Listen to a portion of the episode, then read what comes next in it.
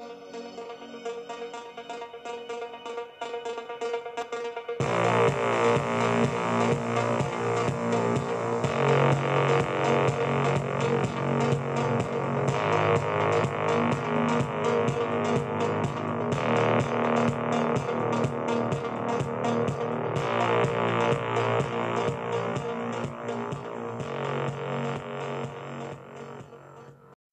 Bienvenidos nuevamente a Arquetípico Podcast, el espacio que no solo habla de tarot, sino que también toca mucho de lo relacionado con el esoterismo. Para quienes no me conocen, mi nombre es Nicolás Darino y soy quien lleva adelante este proyecto que es Arquetípico Tarot en Instagram y Arquetípico Podcast en las distintas plataformas. Hoy les traje un tema para disfrute de cualquier tipo de oyente dentro de esta selva mística, tanto para los que les interesa el tarot como para los que no. Y tiene que ver este tema con que en el capítulo anterior estuvimos refiriéndonos a la famosa orden hermética de la aurora dorada o Golden Dawn. Y de eso vamos a charlar hoy. Primero y principal definamos qué es una orden hermética. Lo hermético tiene que ver con lo cerrado, lo que no permite pasar ni el agua ni el aire. Es en sí algo que permanece oculto al exterior y la palabra deriva del dios griego Hermes, Mercurio para los romanos. Hermes era o es un dios cuyo poder mágico tiene que ver con la palabra, con la imagen y con el pensamiento. Pero su carácter oculto también viene por el lado de la alquimia. Los alquimistas creían que Hermes, que Mercurio, era el espíritu encerrado en toda la materia. Ahora, este Mercurio, Hermes, es capaz de moldear la realidad mediante la capacidad inventiva que tiene. De hecho, fíjense que la hermenéutica, que es la disciplina que se encarga de interpretar las escrituras o fuentes, obtiene su nombre de esta característica de Hermes. Y además, Hermes era un dios muy hábil al cual le asignaba las misiones más difíciles, como las de ir al inframundo a buscar algo o la de guiar a las almas en la transición del mundo subterráneo. Hermes Mercurio, para la astrología es eso, el arquetipo de las transiciones, el inquieto y despelotado planeta que nos hace bromas porque su veloz movimiento no nos deja acostumbrarnos a lo conseguido que ya enseguida cambia de posición. Es simbólicamente una representación de la mente y esta capacidad que tiene la mente de cambiar de estado de un momento a otro. Pero volviendo al tema de la transición y en relación con la mente, Hermes es el encargado de llevar material del inconsciente al consciente, es decir, de las sombras a la luz, de lo oculto a lo visible. Es entonces el Dios de los misterios. Claro que estos misterios no son de público conocimiento, y estas órdenes herméticas o sociedades secretas son abiertas a un número pequeño de personas que deben ser debidamente seleccionadas para obtener el conocimiento que allí se enseña. ¿Y qué se enseña en una orden hermética? Algunas cosas las sabemos porque se ha filtrado su contenido, y en el caso de la Golden Dam lo sabemos absolutamente todo. A ver, había prácticas relacionadas con la cábala, el tarot, la astrología, la geomancia, la magia ceremonial, la magia enoquiana, eh, medicina alternativa, entre tantas otras disciplinas que a ojos de la ciencia son pseudociencias o puras fantasías. Uno de los principales, y en realidad el principal divulgador del contenido de la Golden Dawn es Israel Regardi, que fue miembro de la orden y se encargó de publicar en varios tomos todo el sistema de magia práctica de dicha orden. Obviamente que después de hacer esto lo defenestraron al tipo, este, pero bueno, él en su defensa sintió que era necesario dar a conocer la verdad, es decir, todo este material, toda esta sabiduría que era muy importante, tenía que escribirla en un libro y darla a conocer al mundo porque corría riesgo de, perderse toda esta información en las tremendas disputas que siguieron a la división de la orden. O sea que la historia que les voy a contar es la historia que cuenta Regardi, la cual se sitúa en la Inglaterra de finales del siglo XIX, más precisamente en la década de 1880. ¿Qué tenemos que saber de Europa o Inglaterra en ese entonces? Bueno, es el auge de una Europa imperialista, ¿no? de las conquistas de Asia y África, del contacto con las culturas y la espiritualidad de Oriente. Sumado a esto, se viene dando una crisis de religiosidad que logró que muchas personas volcaran su interés en lo que para ellos eran las exóticas religiones de la India y Egipto. Vale aclarar también que para esa época el tarot y la astrología, cosas que hoy son súper comunes y fáciles de aprender, bueno, o por lo menos de encontrar, este, no estaban en esa época en libros o en manuales. Era realmente algo oculto e incluso asociado a, los ritos satánicos. Ni hablar de la magia, ¿no? Que hoy también hay libros de magia para leer. Bueno, en esa época imposible. Entonces, lo oculto, lo extraño y lo diferente son conceptos que van cobrando cada vez mayor interés. Arranquemos de lleno con la historia de la Golden Dawn. ¿Cómo se funda o se crea una orden hermética? Claramente no es lo mismo que fundar un club de fútbol. Tenés que tener el aval de alguna autoridad dentro de ese mundo secreto. A esto se le llama linaje y es como un apadrinamiento. El linaje lo que hace es demostrar que el conocimiento que se recibe tiene su origen en una fuente fiable de sabiduría. Es decir, que el conocimiento fue transmitido de generación en generación por una persona que estaba autorizada a esto. Y este linaje lo obtuvieron de una mujer Rosacruz alemana, los tres fundadores de la Golden Dawn, que son el doctor William Robert Woodman, el doctor Wynne Westcott y Samuel Liddell Bathers, quienes van a abrir un templo en Londres. Estos tres personajes ya pertenecían a una orden Rosacruz en el mismo país y por lo tanto se reconocían Rosacruces. Pero para, ¿quiénes son los Rosacruces? Los Rosacruces también son una escuela de conocimiento hermético que si la tenemos que rastrear podríamos situarlos a partir del 1300. Es decir, que estos tipos ya eran iniciados en cierta práctica y en el estudio del ocultismo y querían saber más y ansiaban tener un templo apto para la práctica y el reclutamiento de nuevos adeptos. Dijimos que para lograr eso se necesitaba la autorización de alguien, es decir, obtener un linaje. Y aquí comienza la historia. Resulta que un día el doctor Westcott se encuentra con unos manuscritos cifrados, es decir, que estaban en clave, en una biblioteca y con ayuda de Mothers lograron traducirlos. En esos manuscritos descubren que figuraba el nombre de esta señorita alemana, Anna Sprengel, con una dirección también en Alemania. Comienzan entonces una comunicación mediante cartas en donde resulta ser que la señorita Sprengel es una autoridad en una orden súper antigua y secreta llamada Aurora Dorada. Está en alemán el nombre, obviamente, pero ni en pedo lo puedo reproducir. O sea, que la orden ya existía y parece ser que tiene alto linaje. Entonces, estos tres personajes logran conseguir la autorización para instalar el templo que se va a llamar Isis Urania y para estipular un sistema de grados, es decir, niveles que determinan qué se enseña y quién enseña en cada grado. Los grados son una especie de título que habilita a conocer más o menos. Ahora, resulta que este templo que van a abrir es el número 3, porque ya había otros dos templos en Alemania, pero estaban en decadencia y casi olvidados. La señorita Sprengel le da los grados herméticos, es decir, los habilita a que enseñen y a que aprendan, y les da la autorización para instalar el templo y listo. Tal es así que ya para 1887, entre carta y carta, se funda la Golden Dawn en Londres. Hablemos un poco más de estos tres fundadores. Debemos decir que el más erudito y la cabeza de la organización fue Mothers. El tipo creó un sistema de magia práctico y adaptable como nunca antes lo hubo. Era una especie de catedrático que se encargó de racionalizar, de hacer comprensible la práctica de la magia.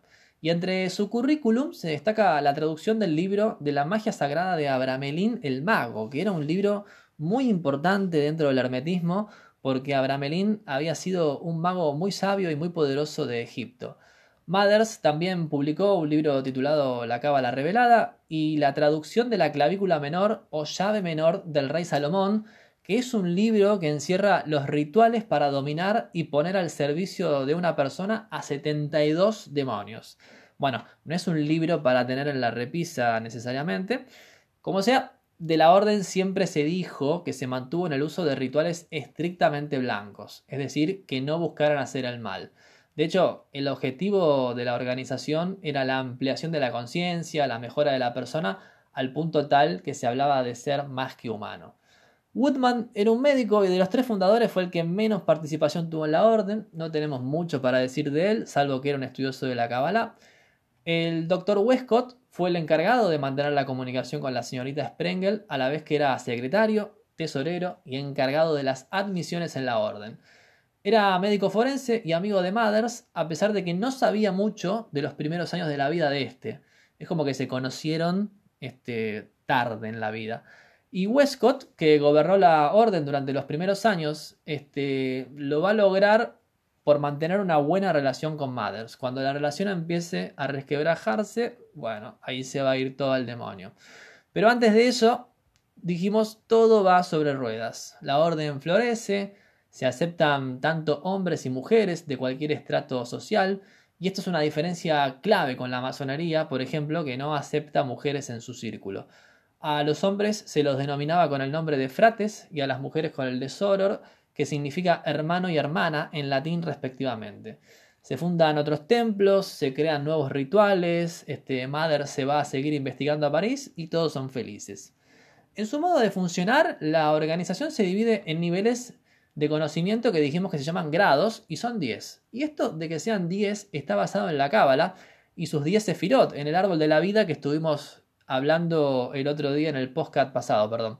Los primeros cuatro grados conforman lo que se llama primera orden, y ahí arrancan los nuevos adeptos. La segunda orden tiene tres grados más y ahí se encuentran estos tres jefes terrenales que mencionamos. Y en la tercera orden están los llamados jefes secretos. Y estamos hablando de entidades astrales, seres que viven en otros planos y que por su condición son los únicos que pueden alcanzar tan elevados grados. ¡Wow! ¿No? Para 1890 muere la señorita Sprengel. Yo estoy diciendo señorita porque es la traducción del alemán Fräulein, que significa señorita en el sentido de que no estaba casada. Aclaro esto por las dudas. Bueno, muere la señorita Sprengel sin que nunca haya existido el contacto entre los tres jefes fundadores y ella raro. Y es raro porque el ritual más importante a celebrarse en el templo Isis Urania era el del equinoccio.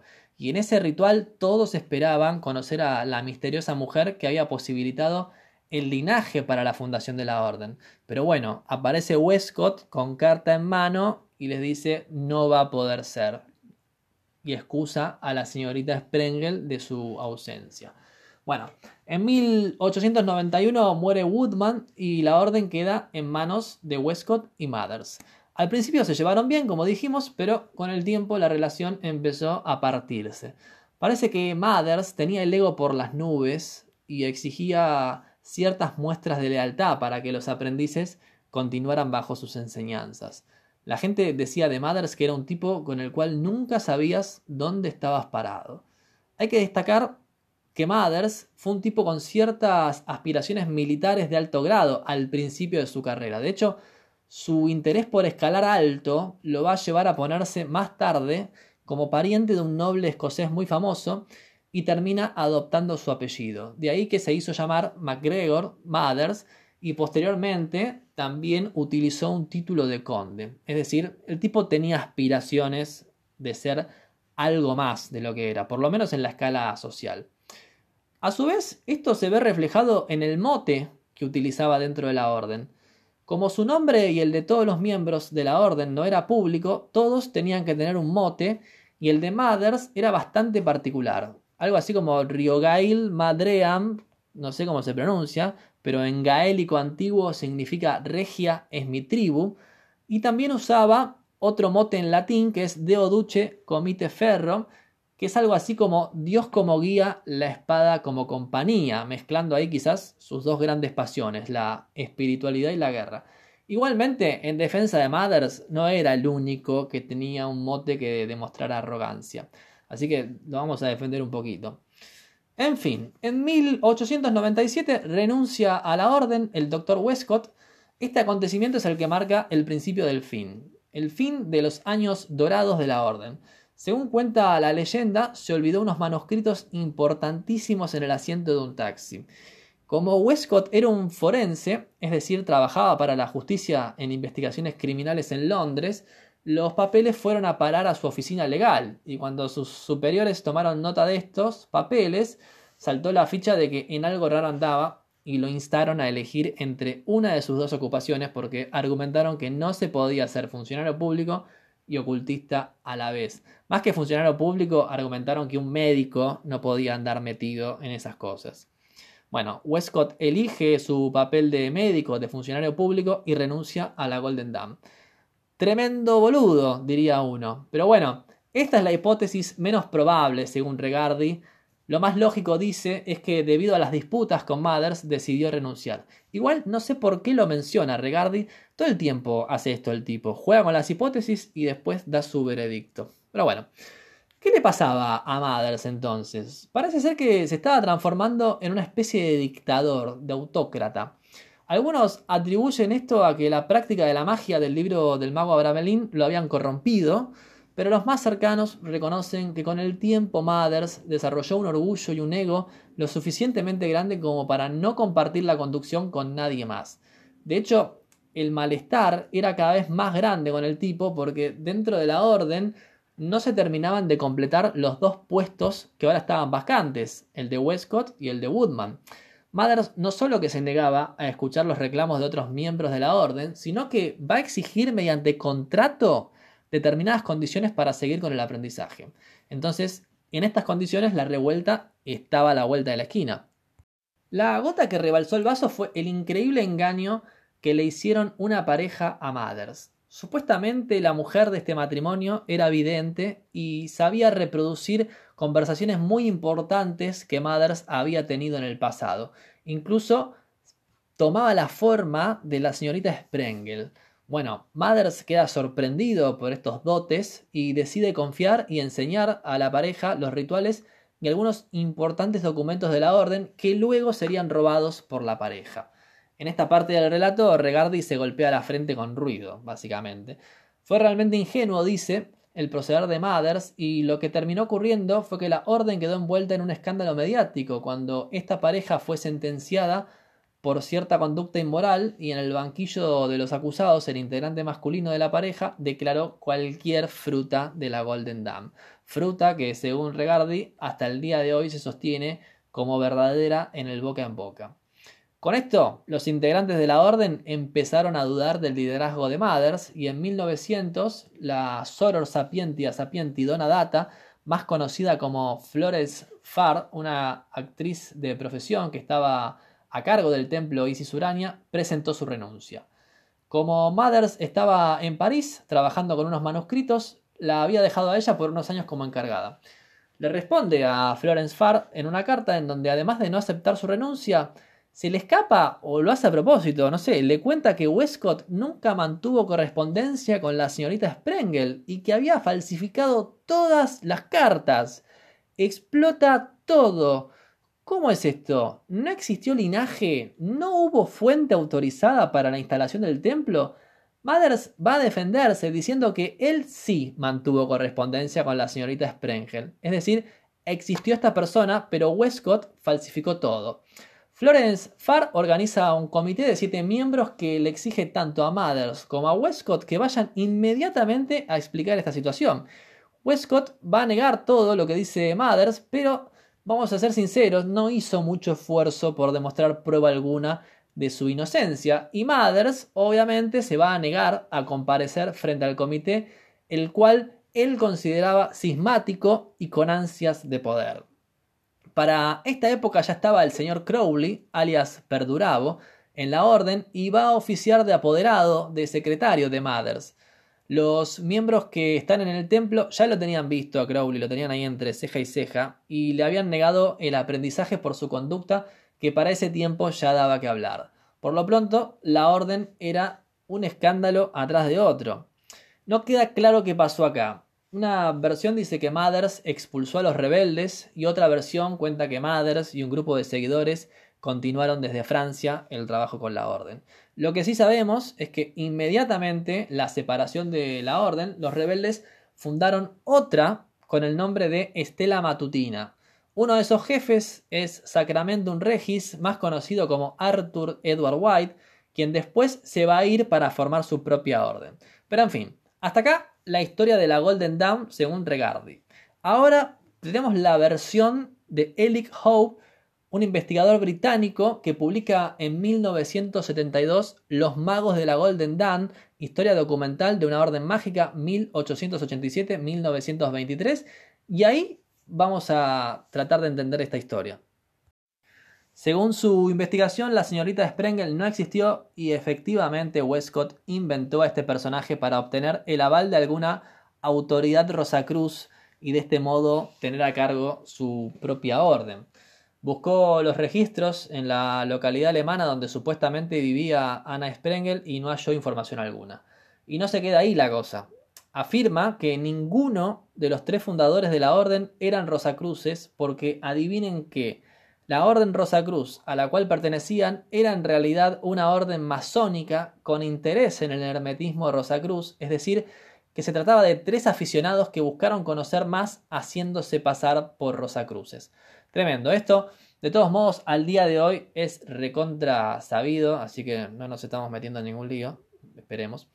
Es difícil no creer igual esta historia por parte de Howe porque presenta fuentes y da nombres y apellidos. Pero hay un tema particular con una de sus fuentes. Resulta ser que una persona anónima le dio cierto material, el más importante para colmo, en el que están las cartas de Westcott, y le pidió que no revelara el origen de estas fuentes. Le pidió eso para que no vayan otros miles de ocultistas a romper las bolas con esas fuentes. Bueno, tal es así que si leen el libro de Howe, él se refiere a estas fuentes con el nombre de colección privada, pero no dice de dónde las sacó. Esto es raro, ¿eh? porque cualquier investigador, ya sea un periodista o un historiador, no debe citar fuentes que no puedan ser comprobadas. Es algo así como forma parte de la ética del laburo del investigador. Y a mí me hace ruido, ¿qué quieren que les diga? Pero bueno, se transforma en una parte más de la complicada historia de la Golden Dam. Podrán creerla o no podrán creerla, qué sé yo. En definitiva, para ir cerrando, hay puntos que no se discuten. ¿Y cuáles son estos puntos? Bueno, fue una especie de Harvard del mundo mágico, la Golden Dawn, digámoslo. El trabajo de Mathers es indiscutido y la influencia de la orden en el mundo hermético también. Regardi se anima a decir que las órdenes secretas de hoy en día basan el poco conocimiento, es tremendo, el poco conocimiento que tienen en las enseñanzas de la Golden Dawn. Que fue un proyecto ambicioso y terminó como lo suelen hacer este tipo de proyectos. De todos modos, si su origen fue falso, si eran o no eran Rosacruces, si tenían el aval de alguna autoridad, no termina siendo lo más importante. Lo que no se puede negar es que la Golden Dawn volvió a poner al esoterismo occidental en el mapa otra vez, le devolvió la vida que la racionalidad y la ciencia le habían quitado restauró el valor de una tradición propia del continente, poniéndola a la altura de otras tantas tradiciones milenarias. Si me preguntan a mí, lejos está de apagarse mi interés por la Golden Dawn al leer sobre sus orígenes, sobre sus oscuros orígenes. Pero bueno, espero que les haya pasado lo mismo, que les haya picado el bichito de la curiosidad. Así que bueno, sin más que decirles, les dejo un abrazo enorme y los espero en el próximo episodio de Arquetípico Podcast. Chao.